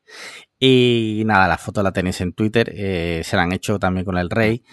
mira, ocurrió, ya tengo aquí la. Ocurrió en Asturias, que he dicho Galicia, perdonadme aunque en realidad asturianos y gallegos. lo mismo. Sí. Y ocurrió en el restaurante Casa Fernando de Cudillero, Asturias. Eh, Ahora es como, como los bares estos o los restaurantes o las ventas donde ha ido a comer el rey. Sí, correcto. El, presidente del gobierno. y una foto ahí. Y una foto ahí. Ahora son eh, los bares donde la princesa ha ido a cagar, ¿no? a cagar, sí. Es bueno, este restaurante es bueno para, para soltar el mojón porque la, princesa, la princesa ha cagado aquí.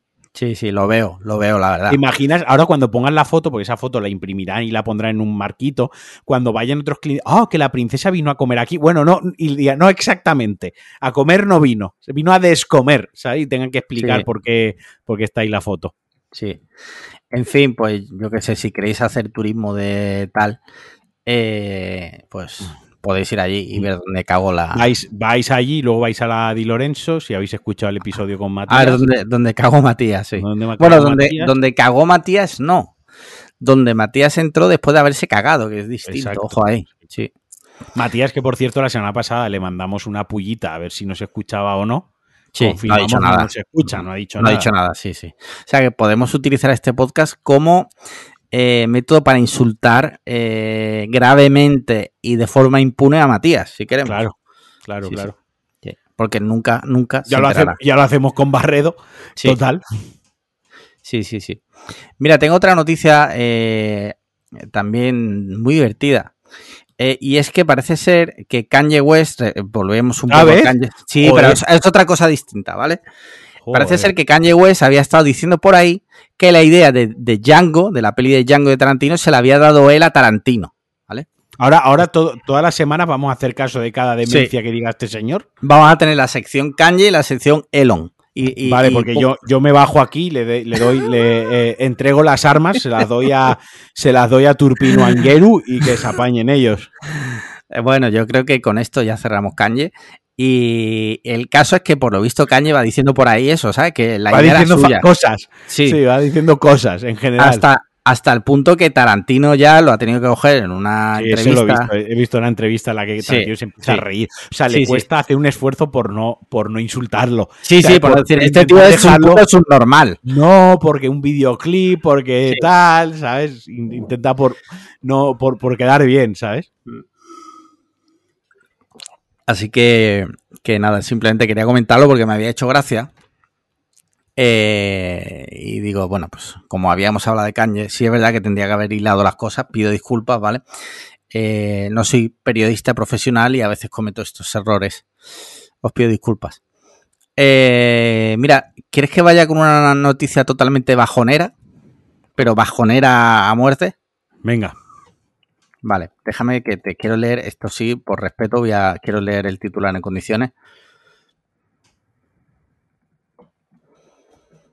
Me lo he cruzado antes en Twitter y, y digo, hostia puta. Eh, El contenido de este podcast sale de cosas que nos cruzamos en Twitter. Tal cual. Mira, eh, los mozos investigan un posible abuso sexual a una menor en un túnel del terror en Badalona. La niña de 11 años habría sufrido varios tocamientos dentro del espectáculo y los responsables ya han sido identificados. Lo grave de esto es que lo- los agresores son niños de 13 años y por tanto inimputables. Con la ley en la mano, estos niños, si, si se confirma que han sido ellos, automáticamente se van a su casa. Ya. Esto ver, ocurrió, pues si no me equivoco, ocurrió ayer o antes de ayer. ¿eh? Yo no lo sé. Iba a decir una barbaridad. Es un tema, es un tema, y está claro que es un tema muy, muy complicado. O sea, somos conscientes que no es un tema fácil de abordar, es un tema jodido. Pero sí te digo que no me parece que tal como está ahora mismo la ley del menor, no me, no me parece justo. O sea, No justo. ver, digo tema- que la solución sea a ver, meter a los niños en la cárcel, el tema pero está- el tema está que se vayan a su casa de Rosita. El tema, es, mm, el tema es que con 13 años, por ejemplo, con 13 años todos sabemos que no tienes el cerebro cocido del todo. O sea, Sí. realmente con 13 años puede que no seas ni consciente de lo que está. Que puede que sí, que puede que sí, pero con 13 años también puede que no, ¿vale? Eso, yo aquí creo que lo primero sería con un trabajo de, de psiquiatras y de forenses y de psicólogos, ¿no? Un gabinete especializado y profesional y, espe- y especializado, eh, que les hiciesen, pues eso, un estudio a ver si ellos eran conscientes de, la, de lo que estaban haciendo o no, ¿vale? Eso, Ujú. eso lo, lo primero. Que se puede determinar, que se puede Sí, saber. sí. Es decir, la ciencia ha avanzado lo, y la medicina y la psicología, etc, etc, ha avanzado lo suficiente como para que eso se pueda determinar con bastante acierto. Lo primero es saber si eran, eran conscientes de lo que estaban haciendo o no. Lo segundo, colgar. no, no, no puedo. Lo- y es que, claro, es que yo diría, pues lo- que lo paguen los padres, tío. Es que, Mm. que lo paguen los padres, que los hubiesen educado mejor. Es que estas cosas, Sí. a mí cada vez, lo siento mucho, cada vez, cada vez me cuesta más no culpar a los padres y no culpar a la educación que reciben los hijos. Y una cosa es que una persona con 18, con 19, con 20, 23 años haga algo y tú puedas culpar a sus factores eh, socioeconómicos, socioculturales o lo que tú quieras, ¿vale? Eh, pero con 13 años, probablemente muchos de tus comportamientos, o muchos de los comportamientos de las criaturas de 13 años, sean una cuestión educativa en casa, que ha nacido en casa. de- casos, de- sí, sí. de, de educación, ¿sabes? De, de disciplina, educación, llámalo de civismo, llámalo como quieras, pero un trabajo de los padres, ¿sabes? Entonces Sí. habría que ver una investigación que aparte de determinar si, si las criaturas eran, eran conscientes o no del mal real que estaban haciendo y de las consecuencias de, de ese vil y atroz acto, luego otra investigación exhaustiva de si esas personitas están siendo bien educadas y bien criadas en su Sí. casa, ¿no? Servicios sociales, que entre ahí por medio a los padres, pero, pero ustedes que eh, ustedes pasan tiempo con sus hijos, ustedes educan a sus hijos, qué tipo de entorno, en qué, en qué entorno están creciendo estas personitas. Y ojo, no quiero que parezca que esté diciendo que los tres agresores sean víctimas de sus padres, de. No, no, no quiero que, que quede en esa capa superflua, que probablemente lo sean también. Pero, pero coño, quiero decir, que vayan a sus casas y que vean qué coño está pasando, ¿sabes? Sí. Porque esto ha pasado con 13 años. Imagínate, ahora lo han hecho con 13 años. Si, si no lo llegan a pillar, o si no lo hacen con 13 años y lo hacen con 23. Hmm. Las barbaridades que pueden hacer. Sí. Y con 23 años sí que te das cuenta, bla, bla, bla, bla. Pero a lo mejor ha empezado con una cosa de los 10 años. A saber lo que han visto en su casa, esa gente, esos niños, ¿sabes? O, o no, porque claro, también se da el caso o no, o no, correcto. que, que la sociedad que en, la, en la que vivimos parece que como también pasa, vivimos en una sociedad, por cierto, lo recuerdo, que vivimos en una sociedad eh, que, que hay como un miedo también a decir como que hay personas que son malas, ¿vale? Claro, pero, pero, el, el- el- pero mira, te voy a decir una cosa. Hay personas que son malas, pero que tres personas malas No, por supuesto, por supuesto, no, es- y hacen raro, algo mal. es muy decir, raro, está claro. es personas que están mal, que, que Sí. nacen mal. Sí, hay personas que, malas. Que, que- que es otro debate, pero que también habría que tener muchas veces decir, no, perdona, es que hay personas que, que son malas y ya está, y no tienen arreglo. Y, en este caso, en este caso, er- sería raro, sería mucha me cuesta, casualidad. me, me Sí. cuesta, ¿sabes? Aquí, aquí van, yo creo que los que tiros por, por dinámica, las dinámicas que se dan, dinámicas Del de hogar, grupo, sí. de, de- de- en fin. La dinámica de lo, y que al final también es una cuestión de depurar responsabilidades. Si la ley del menor, por lo que sea, el, con 13 años no eres imputable, no se te puede dar, alguien tiene que tener la responsabilidad, no, no, no- Sí. no- no- alguien se tiene que refinar esa responsabilidad. Y si al final tiene que ser de los padres y tienen que cargar con las consecuencias los padres, para eso son los padres que cargan Claro. con las consecuencias. Quiero decir, y esto lo llevo, a, lo llevo a, a lo superficial y a lo idiota. Si tu niño jugando con el balón le pega un balonazo a mi coche y me rompe la luna del coche, pues me- el cristal me lo paga el padre. Sí. Me da igual que saque la billetera y me dé 300 euros. Me da igual que lo diga, mira, llévalo a mi taller que te lo cambie mi mecánico y ya luego me apaño yo con el mecánico. Me da igual que llame a su compañía de seguro. Me da igual cómo lo haga. Sí, pero el, niño, arregle. el- el niño no me lo paga, lógicamente, porque Sí. es un niño de 13 años o de 8 años con el balón. Que luego el padre se lo quite de la paga al niño. Me la pela, pero el cristal me lo paga el padre. Vamos. Sobre, sobre todo, por, mira, por una razón, porque yo entiendo lo que la ley del menor, porque en, en Europa y en España concretamente también, eh, somos muy proteccionistas y, hombre, es que no le vas a arruinar la vida a un niño de 13 años. Ah, vale, estamos Bueno, de han acuerdo. arruinado la Eh, vida. eh, eso, eso, eso, Cuidado, correcto. cuidado con eso correcto. también, ¿sabes? Por eso te Correcto. digo que en algún lado hay que determinar la responsabilidad. Correcto. Y si no la queremos que, que la carguen que los niños, que la carguen los padres, que son los responsables, son los responsables, son los tutores legales y los responsables legales de esas criaturas. Vale. Está claro, o sea, yo, yo tal cual, la ley del menor está tal cual ahora mismo.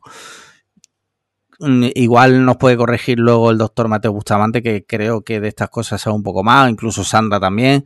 Eh, pero tal cual yo, yo personalmente lo veo desde fuera y, y yo cuando veo casos así digo, tío, no puede ser, colega, que sean literalmente, que es que estos niños que se van a su casa de rositas, literalmente. Y a esa niña de 11 años le han jodido la vida ya para siempre, pero seguro. O sea, segurísimo. Por muchas terapias psicológicas, psiquiátricas y lo que tú quieras, a esa niña le han jodido la vida directamente.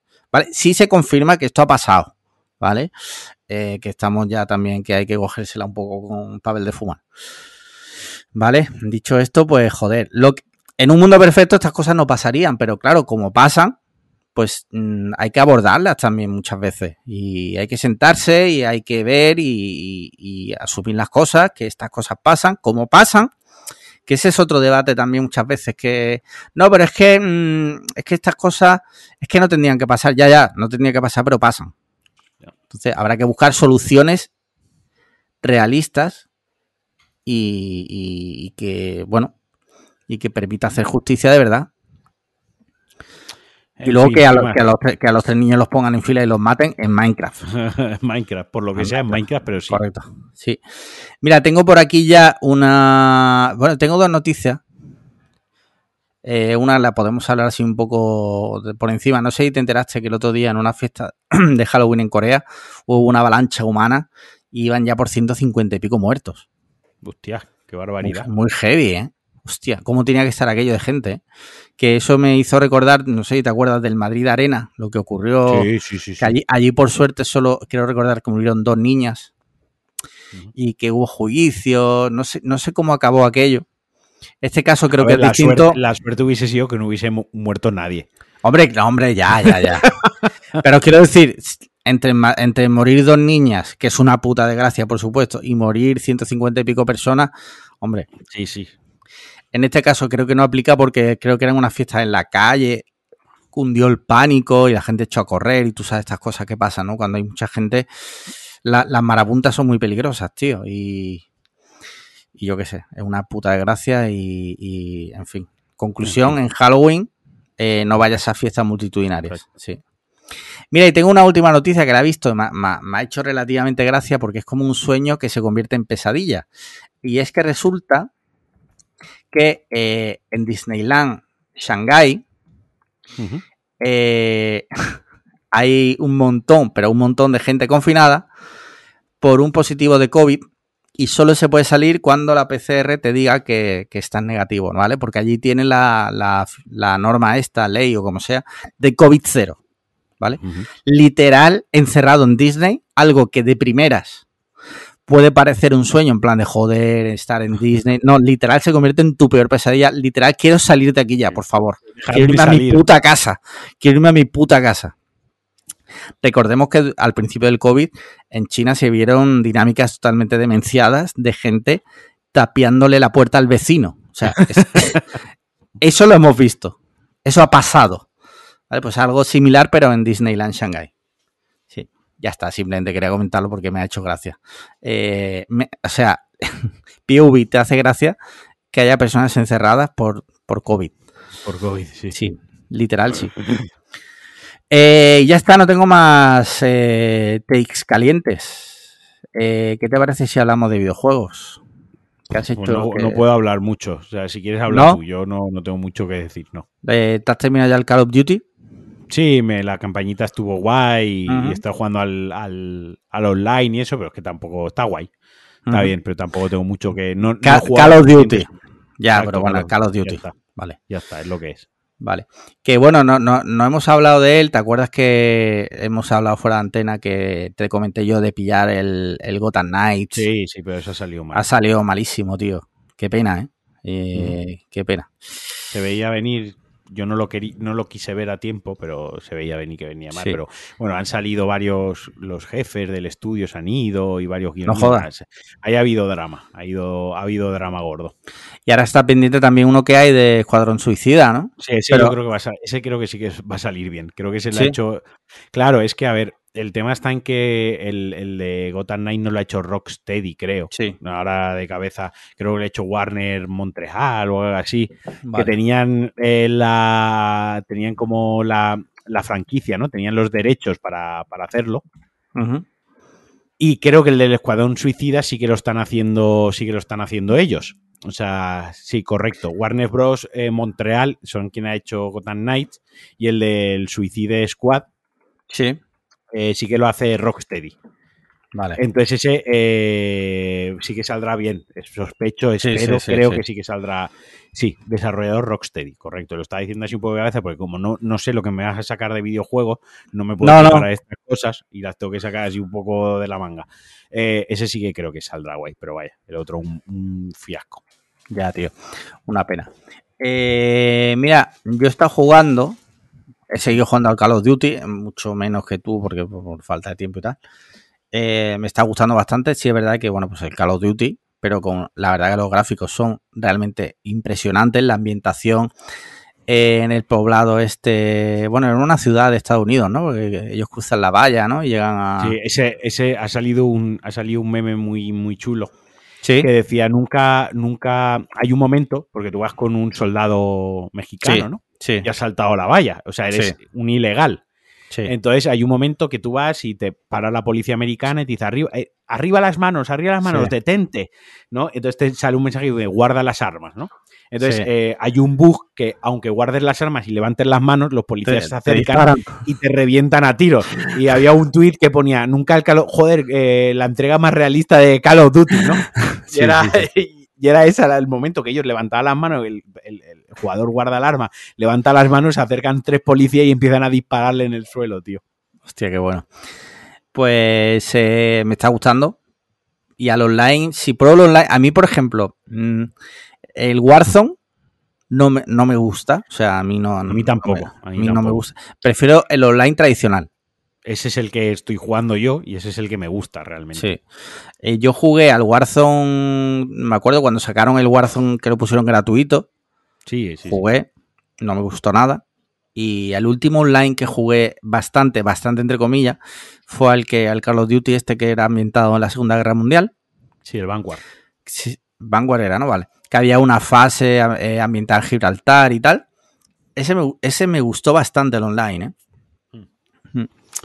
Y luego yo he estado jugando, que sé que tú eh, odias este tipo de cosas, al Marvel Snap, el juego de cartas de Marvel para, para iOS. Sí. iOS, sí, sí. No me Sí. gusta, no me gusta. Bueno, para iOS y Android. A mí, a mí me est- estoy jugando bastante. Además, eh, un compañero de 42 que se llama Juan, tú lo conoces, un amigo, también juega. Estamos todo el día mandándonos capturas en plan de mira, mira qué paliza le he pegado a este, tal, no sé qué. Me gustan mucho. Y eh, no sé si lo hemos llegado a hablar aquí, ¿no? La semana pasada lo hablamos, que el creador era el mismo que el del Hearth- Hearthstone. sí, algo nombraste. Algo lo nombramos, ¿no? Vale, pues he seguido con eso. Mm. Vale, tema series. ¿Cómo lo llevas? ¿Qué estás viendo? Eh, hemos empezado a ver la de Guillermo del Toro. Vale. Estos mini relatos de. Sí. Hemos visto los dos primeros nada más, pero muy, muy chulos, nos han gustado mucho. ¿Son de fantasía o...? Ah, Define fantasía, sí. Son, o sea, por ejemplo, el primero, el primero transcurre, creo que en los 90 o, en, o a principios de los 2000. Eh, No te quiero. O sea, hay una cosa de paranormal, por así decirla. O sea, son cosas más rolleras, porque son de miedo y Sí, sí, están- sí.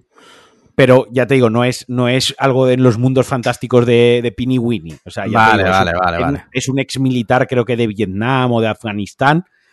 Y, y tienen moraleja, ¿no? Son como historias de la cripta o como Twilight Zone, Sí, ¿no? sí, sí, sí. como relatos independientes. El primero está ambientado, eso, es, es contemporáneo, o a lo mejor 20 años, ¿no? En, esta, en nuestras últimas décadas.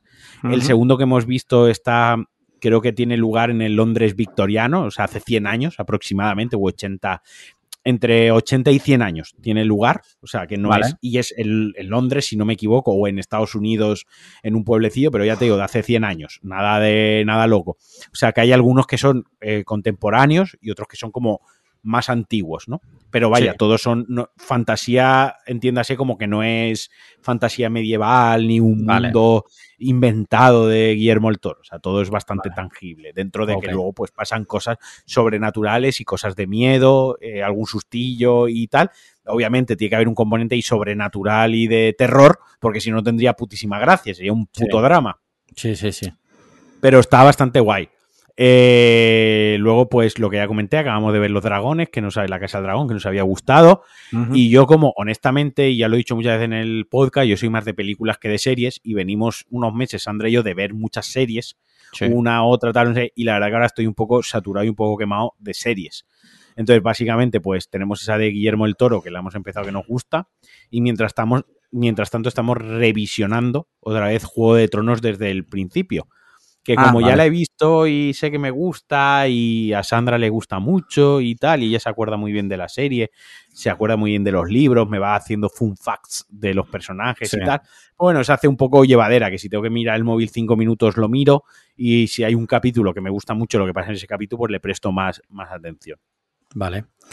Vale. Mira, yo se- seguimos viendo en casa Vigilante en Netflix, que, que era la serie esta Ryan Murphy y tal.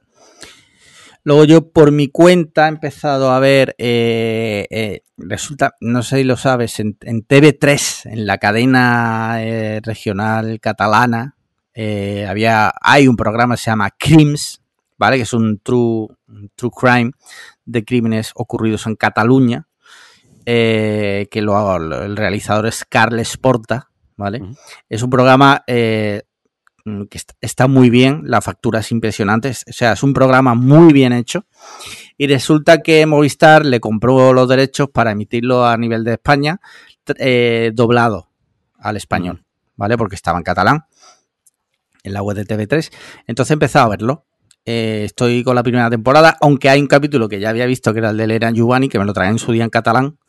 Eh, ese era el nivel que tenía de, ansia por conocer el caso, que me lo trae en catalán. Eh, estoy con la primera temporada, mm, está muy bien.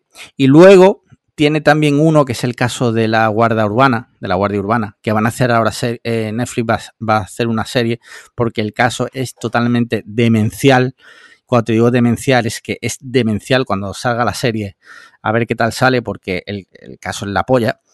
Ese caso en particular son cuatro capítulos distintos. Me lo tragué también este fin de. He estado liado con eso, yo por mi cuenta, ¿sabes? Porque empecé a ver el otro día, que tenía así un rato por la tarde, y no sé si sabes, una que han estrenado en Amazon que se llama The, Peripheral, que en español no sé cómo lo han traducido. Esa, la tenemos ahí como pendiente. La... La empecé a ver y dije, esto no es para mí, la verdad, sinceramente. Está muy bien hecha, todo lo que tú quieras, o sea, se nota que, está hecha con mucho dinero. No es mi rollo para nada, para nada. Entonces estoy un poco también, un poco en búsqueda a ver qué serie veo. Eh, no sé si seguiré yo ahora con Snowpiercer, que sé que sí, que sé que es una mierda, ya lo sé. Eh, o no sé, no sé qué haré. Ah, bueno, miento, miento, mentira. El otro día estaba tan aburrido el domingo que tú te acuerdas de la película que, echaban de pequeños que era Somos los mejores. Sí. Que era el equipo de hockey este de los Mighty Ducks. bueno, pues ahora han hecho una serie, secuela. Eh, está en Disney Plus. ¿Vale? Es una serie literal para niños, pero literal. Serie familiar, por decirlo de alguna forma. Estaba tan sumamente aburrido que digo, ¿qué hago, qué hago, qué hago? Y que le di al play. Y la he empezado a ver, he visto como tres capítulos ya, es una serie muy tonta, ¿no? Pero es una serie que si tienen niños así de una edad ya un poco más, plan de 8, 9 años, 10, 10 años, se puede ver en familia, ¿vale? Si eres un adulto, pues la verdad es que no te la recomiendo porque no. Y ya está, de serie ya está. De pelis tú que has visto recientemente. A ver, de peliculitas tengo cosillas para contar. No muchas, pero por ejemplo vi, vi esta de Terrifier 2, que es una película que se ha puesto de moda en Twitter porque en las salas de Estados Unidos provocaba que la gente se saliese a vomitar porque decían que era muy gore, era muy desfasada. Una mierda, o sea, ni es gore, o sea, es gore, pero ni es desfasada, ni he visto nada que no haya visto en otras películas mejor hecho, ni hay algo remotamente retorcido ni macabro. O sea, eh, tiene el, puntillo este de lo que, desde que vino Emilcar lo pienso mucho, de esto ha salido de la mente de alguna persona, ¿no? sí, sí, hay una persona que convive en nuestra sociedad que, ha, pensado en esto. Pero más, allá, más allá de eso, nada que yo pensase, ¡buah! Esto nunca, ¡buah! Que se les ha ido la pinza, deberían estar encerrados en la, en la cárcel, menuda locura. Imagínate ser el vecino de la mente que ha ideado eso. Eh, nada. O sea, a mm. poco que tengas en tu vida bagaje y background de películas de serie B o de serie Z y de película de bajo presupuesto, de gore, de terror y, tal, no te va a dar nada que no hayas visto ya. Vaya, eso por adelante. O sea, que la gente, yo no sé hasta qué punto los medios y tal son exagerados para vender algo, no sé ya hasta qué punto son campañas de marketing. Pero yo creo que un poco que van por ahí los tiros, porque hoy día es muy fácil que se viralice algo, así y que la gente diga, hostia, vamos a ir a ver esta película que no tengo ni puta idea de qué va, pero he leído en Twitter que la gente vomita. Y en plan de, pues venga, vamos a verla. Luego vi una, la de, de Stranger, la de Netflix. Sí. Está. Sí. A ver, la película está bien. Sí, sí. la película está bien. Pero sin más. Pero no es esto que estaban diciendo que el nuevo fenómeno, la nueva película de Netflix que te deja el mal cuerpo con el final te dejará mal cuerpo, te dejará un súper, o sea, la historia está entre, o sea, la historia está entretenida tío, bueno, está bien contada, está bien hecha, una película, pero un thriller, un thriller policíaco negro de cine negro mm. contemporáneo pero ya está, o sea, nada del otro mundo. Luego, dejándome llevar por esta estela también de que Netflix está haciendo cosas buenas, que yo no sé para qué me dejo engañar, vimos otra que se llama El Abismo del Infierno o algo así, eh, Hellhole, que es una película polaca, que el planteamiento molaba, o sea, la sinopsis mola, que es un policía que se infiltra en un convento de, de, curas, donde en el convento aparentemente no pasa nada, pero le rinden culto al demonio y hacen eh, rituales satánicos, ¿no? Hostia. Joder, eso lo vimos nosotros y era nuestro rollo total. O sea, culto satánico, una secta, rituales demoníacos, policía que se infiltra en el convento. Esa era nuestra mierda total. Bueno, la película ni es espeluznante, ni da miedo, ni da, pues, una película entretenida, sin más. Vaya, como, pues, está bien, está bien, pero sin, sin, tirar cohetes. Y luego he visto dos películas las cuales le tenía mucho hype. Una la voy a dejar, que es la de Barbarian. La dejamos ahora cuando tú comentes lo que has visto y esa la comentamos los dos. Vale. Y luego la de la de Pearl. Ah, Pearl. Pearl es película que sirve como precuela de X, otra película de terror que se estrenó a principios de este año, la cual yo hablé muy bien de ella en este podcast y la cual sigo de Ty West, de Tie West. Eh, recomiendo encarecidamente que veáis pelis de Tie West, que tiene alguna también que también he comentado en el podcast anterior que está bastante bien. Y os recomendé que vieseis X, ¿de acuerdo? Esta sirve de precuela, por lo tanto en casa pues teníamos muchas ganas, mucho hype de verla, porque la, la otra os había gustado mucho. Y esta, la verdad que estando bien, no está al nivel de X. Una película que hace, es otra vez un homenaje al cine gore y de terror de serie B, esta vez bien hecho, con presupuesto, con buenos efectos especiales, con un guion elaborado, con buenas actuaciones, etc, etc. Pero que para mí no cumplió las expectativas, quizás un tanto altas, y que me había dejado llevar por la prensa especializada y por críticos y por gente con criterio, del cual yo confío en su criterio, que, es, que, habiendo hablado también muy bien de Barbarian, esta sí que ha cumplido mis expectativas, pero Pearl, bueno, está bien, está guay, la recomiendo, o sea, nadie le diría no veas Pearl, o sea, yo a ti te dije, míratela, o sea, ve, vela, ¿no? Póntela, que, que, está guay, que yo creo que a ti, creo que, que, te va a dejar el cuerpo como un poco como a mí, que te va a gustar, pero que sabes que podía haber dado más de sí, ¿no? Eh, pero bueno, que me, me, gustó, pero sí que insisto que esa sí que diría yo que se rebajasen las expectativas. Y ya por último, como digo, vi Barbarian. Vale. Vale. Mira, voy yo, te comento lo que he visto, que no ha sido mucho, pero algo he visto. Eh, mira, me vi el, el, ¿Cuándo fue? El sábado por la tarde, creo que fue. O el... Sí, el sábado por la tarde. Estaba aquí mi suegra y me fui a la otra habitación. Me vi la cuarta fase, que es una peli de terror, de, abducciones y tal. A ver, mmm, tenía mucho hype. Es antigua, ¿eh?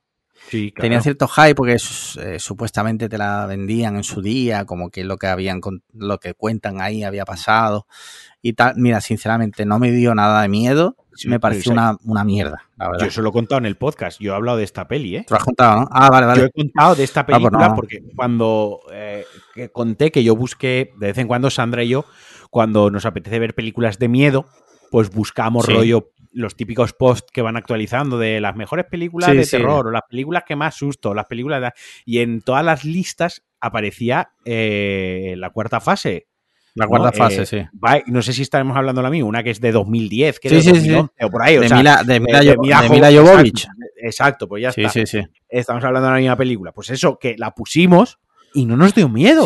No nos dio miedo. o sea, eh, está suspense, a ver qué onda, a ver qué coño está pasando, pero miedo, lo que se dice miedo, no nos dio, la verdad. No, no. No, y me dio un bien poco de bajona. Bien, sin más, pero miedo, si lo que buscas es miedo. Un día tenemos que hablar bien de lo que está pasando en el cine y de lo que está pasando de, con el cine de terror, ¿no? Y lo que ya se considera cine de miedo, cine de terror, tío, porque creo que se está desvirtuando mucho lo que, lo que es el género, o, sea, o lo que debería significar el género, o la palabra, o, la referencia, ¿no? El significado. Sí, sí. Sí, es interesante porque sí es verdad que cine de terror últimamente hay poco terror, hay mucho suspense y a eso se le quiere dar el cariz de terror, pero no es cine de terror. O sea, en mi opinión, ¿eh? esto Yo no. mi opinión, pero bueno, otro día, otro día ahondamos más en eso. Mira, hoy he terminado de ver eh, Ballet Train. ¿vale? Me ha dejado un poco frío, tío. No sé, es que lo he puesto en Letterboxd un pequeño comentario, no mucha cosa, ¿no?